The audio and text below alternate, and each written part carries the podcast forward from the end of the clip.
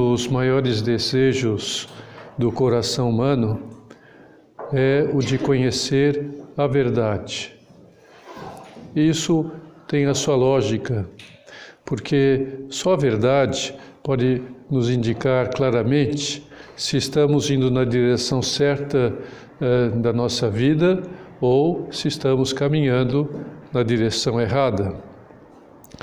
Mas que verdade é essa que o nosso coração humano almeja? Porque é, existem várias verdades, é, hum, ou melhor, várias categorias né, de verdades.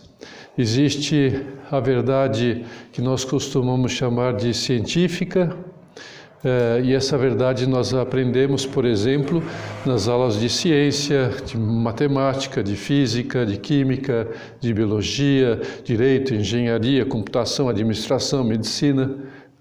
Todo esse é, conjunto né, de ciências humanas. E, e essa verdade, ela se expressa através de conceitos. Por isso, para tirar todo o proveito das coisas que envolvem essas ciências, é, é necessário que a gente respeite esses conceitos, essas verdades científicas. Outro tipo de verdade é a verdade moral, é, e essa diz respeito ao nosso espírito. É a verdade que nos mostra como devem se comportar os seres espirituais, como somos nós e os anjos, porque Assim é que, conhecendo a verdade, é, vivendo de acordo com essa verdade moral, podemos fazer bom uso da nossa vida para alcançarmos assim a nossa felicidade espiritual, a nossa perfeição. Quer dizer, assim como para não cairmos né, e nos machucarmos e até não morrer, né, é bom respeitar a lei da gravidade dos corpos. Né, é uma verdade científica, do mesmo modo, né, para não deteriorar o nosso espírito, mas para amadurecê-lo, é necessário que a gente respeite também as leis morais, né, as leis do comportamento humano. E uma característica né, de toda verdade, seja ela física, seja ela moral, é a objetividade. Mas o que, que é isso? De, que, o que quer dizer isso aí? O que, que é, é objetividade? Quer dizer que a verdade ela não é criada pela nossa inteligência, pela inteligência de nenhum ser humano, né? e nem pela vontade de nenhum ser humano, né? mas ela existe antes que qualquer ser humano tenha nascido e existiria mesmo que nenhum ser humano existisse. Nós existimos para viver na verdade, ela existe antes de nós e nós nascemos, vivemos, existimos para é, viver nessa verdade. As leis físicas, elas não foram criadas por, por Einstein, ou por Newton, ou por Boyle-Mariotte, né? ou por Gay-Lussac, ou Copérnico. Esses grandes cientistas, eles tiveram sim o grande mérito de terem descoberto essas leis dos corpos físicos através do estudo, através de experiência. Então, nos deram os conceitos que já existiam, claro, né, e eles descobriram para nós. E assim também as leis morais, elas não foram inventadas pela igreja, mas a igreja ela tem o mérito de expô-las na maneira como Deus revelou na Bíblia. Então, nos explica, nos mostra, nos indica, é, hum, é, para que a gente conheça bem essas leis. E pela assistência do Espírito Santo, a igreja ela interpreta essas leis para cada circunstância concreta, para cada época concreta. Portanto, da mesma maneira né, como a lei da gravidade não é uma questão opinável, é, mas é uma verdade objetiva, né, eterna e imutável, assim também a lei moral, da mesma maneira, hum, as características semelhantes ou iguais, as mesmas. De maneira que, se uma pessoa de 10 quilos né, pula do décimo andar de um prédio, ela vai cair para baixo da mesma maneira como a de 100 quilos. Não tem, né? De 10 quilos, né? É, e 100 quilos, 10 ou 100 quilos não importa, a lei da gravidade vai atuar da mesma maneira, né? Seja no Japão ou aqui em Niterói. Isso é assim desde o começo do mundo e será assim até o fim dele. Não, essa verdade não mudará a lei da gravidade. Né? Isso também ocorre com a lei moral. Ou seja, dar esmola é um bem aqui, na Índia e em Nova York, no passado, no presente e será no futuro. Seja que idade a pessoa tiver, sempre vai realizar um ato bom, um ato moral bom. Né? E assim, também para matar ou maltratar alguém, é e sempre foi e sempre será um mal, mal moral. Ficar sem compromisso também é, como sempre foi e será, um mal espiritual.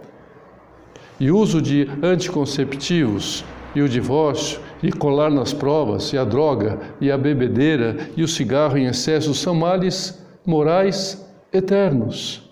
É, enfim, todas as leis do comportamento humano são objetivas, né? não são subjetivas, não parte de nenhuma é, consciência, de nenhuma inteligência é, humana. Né? É, é, quanto ao tempo, quanto à idade, quanto ao lugar, elas são sempre as mesmas. E é precisamente a ignorância ou a não aceitação dessas caracter, dessa característica essencial da lei, que tem levado muita gente a não viver de acordo com essa objetividade. É, então, o subjetivismo que impera em muitos comportamentos humanos. Né? É, ou seja, esse erro tão comum hoje em dia que nós chamamos de relativismo. Então, o relativismo perde a objetividade. Né? Esse erro de quem pensa que não existe regras de comportamento, é, não existe leis morais, não existe verdades morais que têm que ser cumpridas por todos. Por isso, o que vale para essas pessoas é a vontade própria, o seu subjetivismo, aquilo que ela pensa que é bom e que quer e que, é, enfim, quer se envolver. Né? Para essas pessoas, a verdade está nas suas ações livres, nas suas palavras, nos seus pensamentos. Por isso, para elas, ninguém tem que lhes dizer o que é bom, ninguém tem que lhes dizer o que é mal. Nem a igreja, nem a sociedade, nem os pais, nem ninguém. Né? A única verdade é a sua vontade. Isso aqui, isso aqui é, hum, origina os seus pensamentos ações, né? a sua vontade. Então, esse erro do relativismo tão difundido hoje em dia é, procede de onde? Da ignorância de não saber distinguir liberdade de libertinagem. São é, dois conceitos distintos. É, ou seja, uh, libertinagem é o erro de fazer o que dá vontade. O não se importando se é bom ou mal moralmente, o que vai as consequências para si, para os outros, não importa. É, hum, é, então, eu sou livre para fazer isso aqui. É livre, tem o livre arbítrio, mas não é liberdade isso aí. Isso é libertinagem, né? A liberdade é o dom que Deus nos deu para que conscientemente, é, por conta própria, possamos fazer o que é certo moralmente e não como um robô e não é, em uma imposição de Deus da igreja, não. Eu vou fazer. É, é, sim, com a minha vontade, mas fazendo aquilo que é certo. Então, assim como Deus né, nos deu inteligência para saber que água muito quente queima, É, então, quem vai aprendendo isto não vai né, queimar-se com água quente. Né? Também deu poder à nossa consciência para saber se cometemos pecados é, e, se o cometemos, causamos um mal à nossa alma. É, é mais difícil de entender isto, né? não se percebe, como se percebe a queimadura. É tão clara, né? tão é, hum, evidente, mas a queimadura da alma não se percebe quando a gente então se envolve com coisas que, que vai realmente prejudicar a nossa alma, o mal que causamos a toda a sociedade em que vivemos, porque todo pecado acaba causando esse mal. Nosso Senhor, ele deixou-nos isso muito claro, desde o começo da humanidade. Nós podemos então é, ter isso presente conhecer isso tudo que a gente está falando lá no livro do Gênesis, no capítulo 2, né, versículo 17 a 18, quando nosso Senhor fala com Adão, o primeiro homem né, que ele criou, já fala com ele para mostrar para todos, quer dizer, todos aqueles que seriam descendentes de Adão, a mesma coisa. Né? De toda a árvore do jardim podes comer livremente. Isso vale para todos nós. Quer dizer, o que está falando? A ciência. É, a ciência, né? É, é, quer dizer, você pode dar nome às coisas, conhecer as coisas, vai dando nome, ele foi dando nome, ele tinha uma consciência muito elevada, é, e assim todos que depois, né, nas diversos conhecimentos científicos, profissionais vão conhecendo, isso está livre, livre de conhecer, pode comer. Né? Mas da árvore do conhecimento do bem e do mal, dessa não comerás porque no dia em que dela comeres, certamente morrerás. Está falando então da lei moral, que não pode ser algo, ah, eu vou então por conta própria é, determinar o que é bem e mal.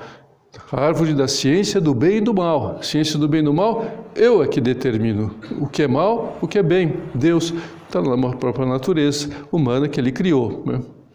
Então, queremos seguir esse conselho que Deus nos dá na nossa vida pessoal. Não determinemos por conta própria o que é bem e o que é mal. Não criemos a nossa lei de comportamento, porque quem a criou, quem a determinou, foi o Criador, né? E isso desde que o mundo é mundo.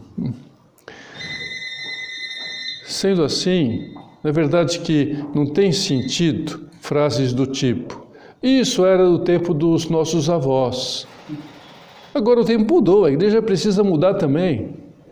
É uma frase totalmente é, que não tem nexo né? diante disso tudo que, que a gente está falando. Né? É, é, as regras do vôlei elas podem mudar, como de fato mudam. Né? De quando em quando é, as regras do, do vôlei mudam. Mas a igreja e, e nem ninguém pode mudar o que Deus estabeleceu para que seja eterno.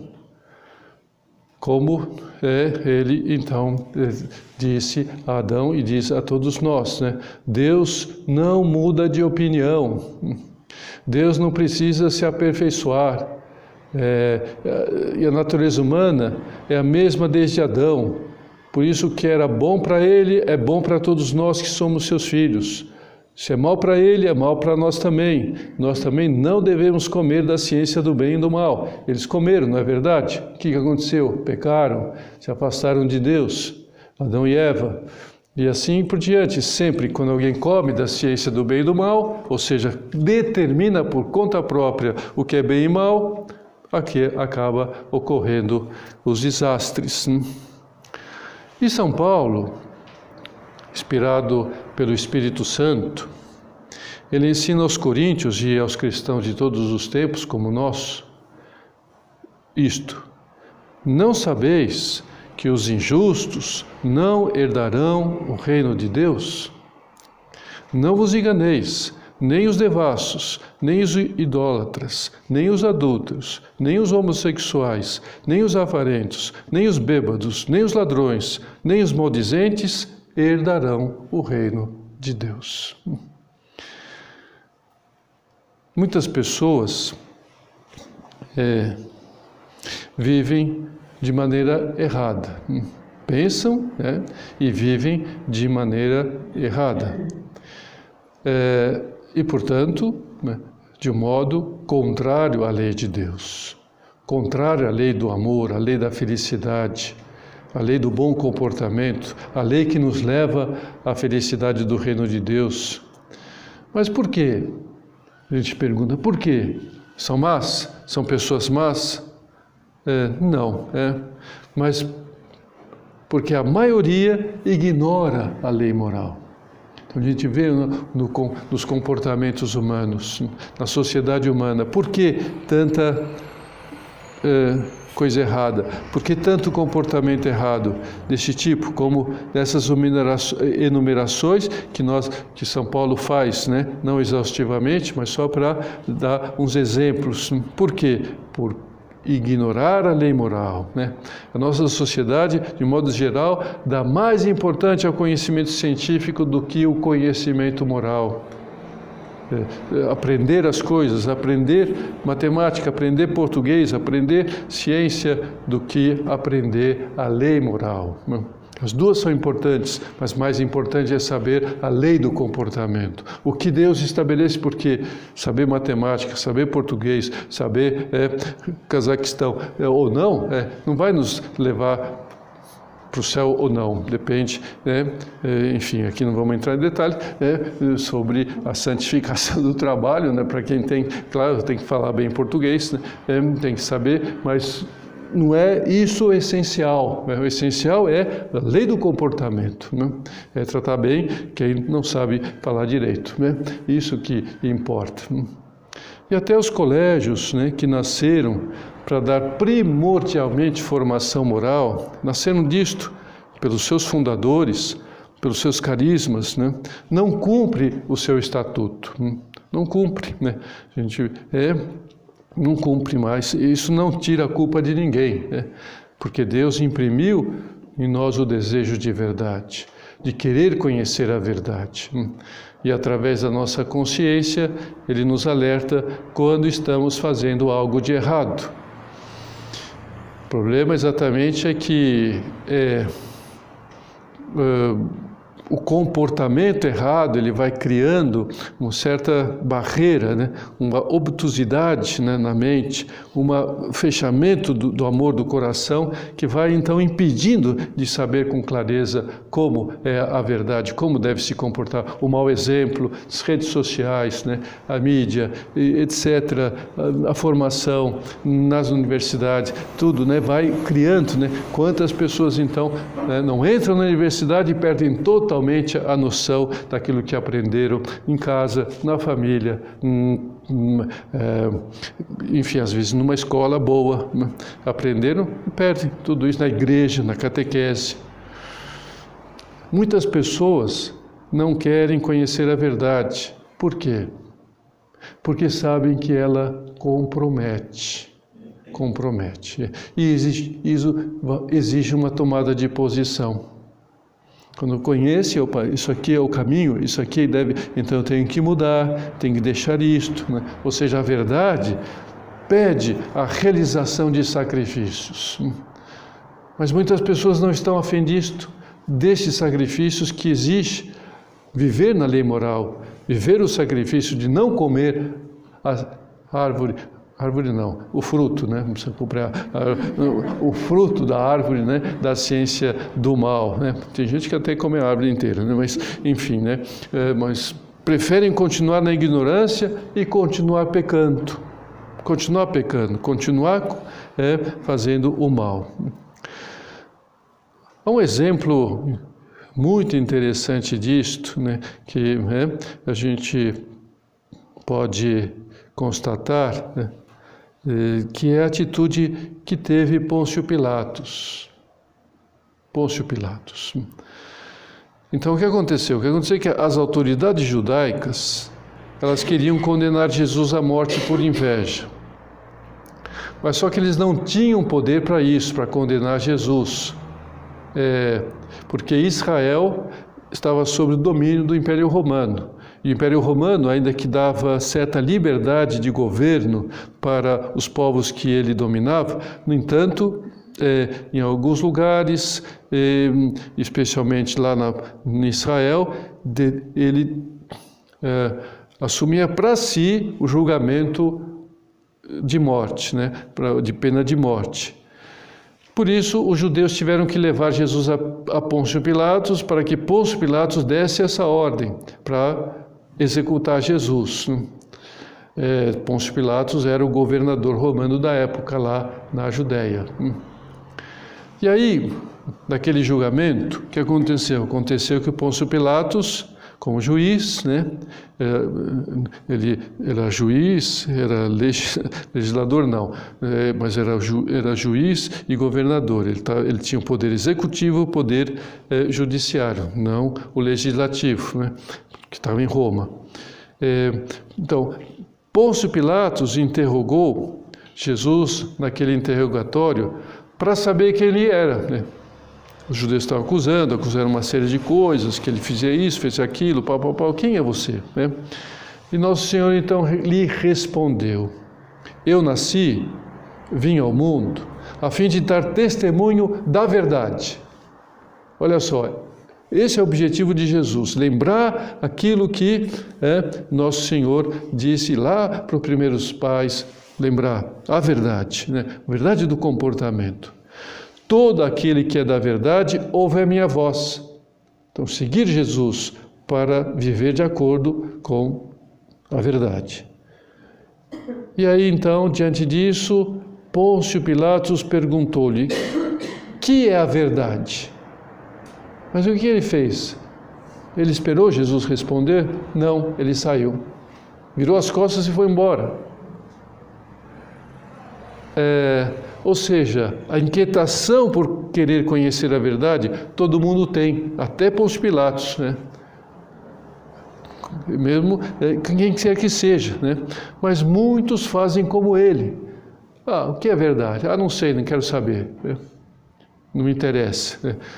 Todos serão julgados por Deus pelos seus atos principalmente porque, com a sua ignorância, cometem pecados que voltam a crucificar o Senhor da glória. E Pôncio Pilatos o crucificou, porque não quis conhecer a verdade.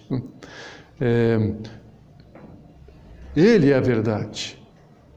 Estava diante da verdade, de Deus. E assim, tanta gente é, está diante de Deus, está diante de Jesus, está diante da verdade, daquilo que tem que se comportar e não se comporta. Mas graças a Deus, né, nem todo mundo foge da verdade, que é Jesus.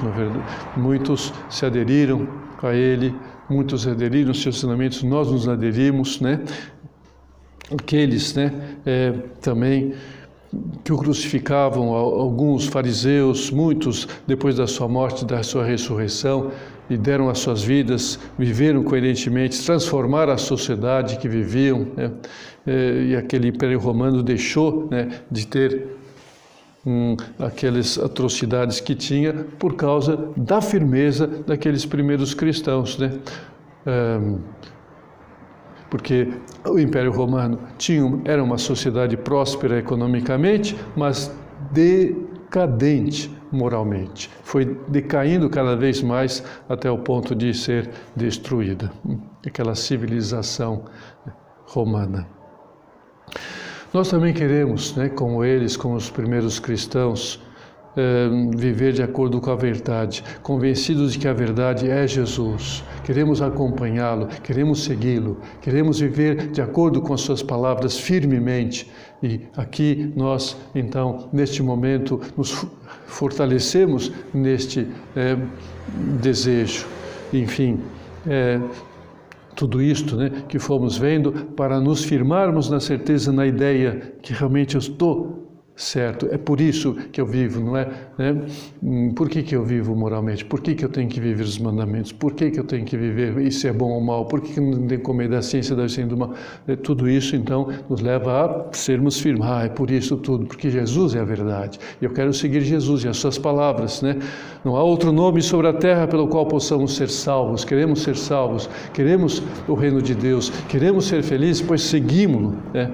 É, e Jesus está na igreja que ele fundou para ser sustentáculo de verdade no mundo, é, para sustentar. Por isso a igreja é vilipendiada, é atacada de tantas maneiras, é, né, enfim, todas as maneiras querendo que a igreja é, não anuncie a verdade e quer crucificar a igreja como crucificaram a Jesus. Há um documento da igreja chamada Dominus Jesus.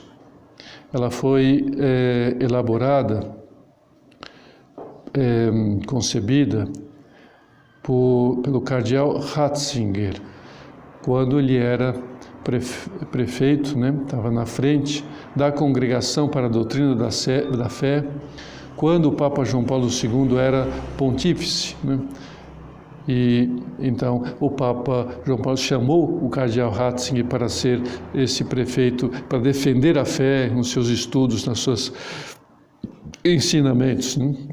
E ele então nessa nesse documento diz assim: com a vinda de Jesus Cristo Salvador, Deus quis que a igreja, por ele fundada, fosse o instrumento de salvação para toda a humanidade. Esta verdade de fé nada tira ao fato da Igreja nutrir pelas religiões do mundo um sincero respeito, mas ao mesmo tempo exclui de forma radical a mentalidade indiferentista, imbuída de um relativismo religioso que leva a pensar que tanto vale uma religião como outra.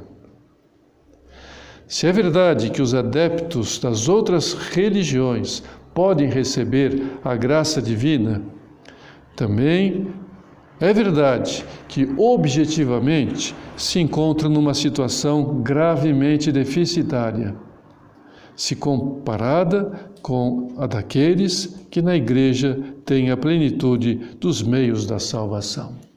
Então, agradeçamos Deus nosso Senhor eh, de estar né, na plenitude da salvação, estarmos na igreja onde nós temos a plenitude da salvação, todos os meios da salvação, todos os sacramentos, a verdade moral clara. Né?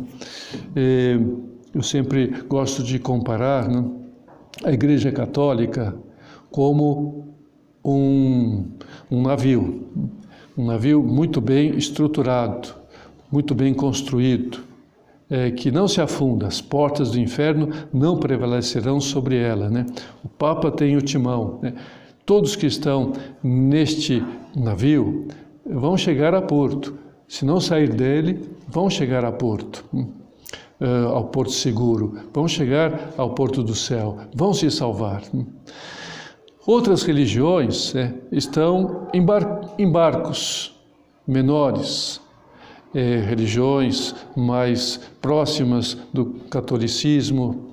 É, então, essas pessoas podem chegar a Porto Seguro, mas é mais difícil para elas, porque o barco não é tão seguro como a barca de Pedro.